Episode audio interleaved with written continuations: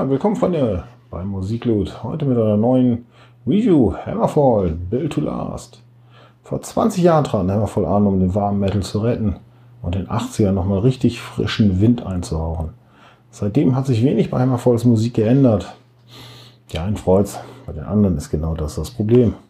Nach einigen Erfolgsalben und dem Meisterwerk Crimes and Thunder von 2002, glaube ich, stagnierte der schwedische Koloss. Neue Ideen wollten nicht so recht zünden. Dann legte man mit Revolution vor zwei Jahren den Grundstein zurück zu den Wurzeln und machte wieder richtig Lust auf mehr. Und zum 20. Jubiläum machte man dann auch einen Schnitt beim Label. Build to Last ist das erste Album unter der Flagge von Napalm Records und irgendwie scheint der Schritt befreit zu haben. Das neue Album zeigt, dass Hammerfall wieder da sind. 20 Jahre nach ihrem Aufbruch gelingt mit Build to Last ein echtes Highlight. Aber keine Angst, es sind immer noch oder besser wieder Hammerfall. Nur besser.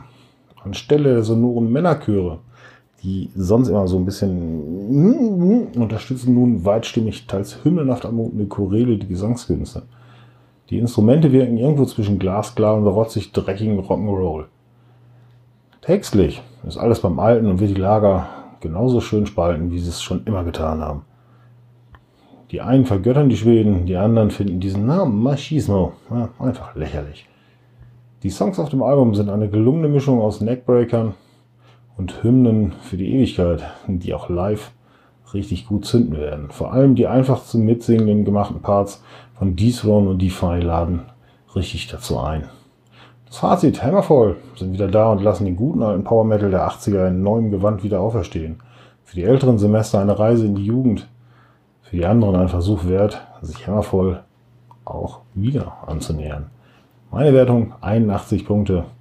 Und wenn ihr das nochmal selber nachlesen wollt, selber vielleicht abstimmen wollt, dann schaut auf die Links dort unten. Da geht es dann weiter zu musikloot.de, zu dem Review. Dort könnt ihr selber abstimmen. Oder auch zu Kingcats. Dort könnt ihr dann gerne Kommentare hinterlassen. Und jetzt würde ich sagen, auf auf zum Plattendealer eures Vertrauens und ja, Hammervoll, Build to Last. Ab in den Warenkorb und kaufen, abfeiern und sich auf die nächste Festival-Saison freuen. Viel Spaß euch noch.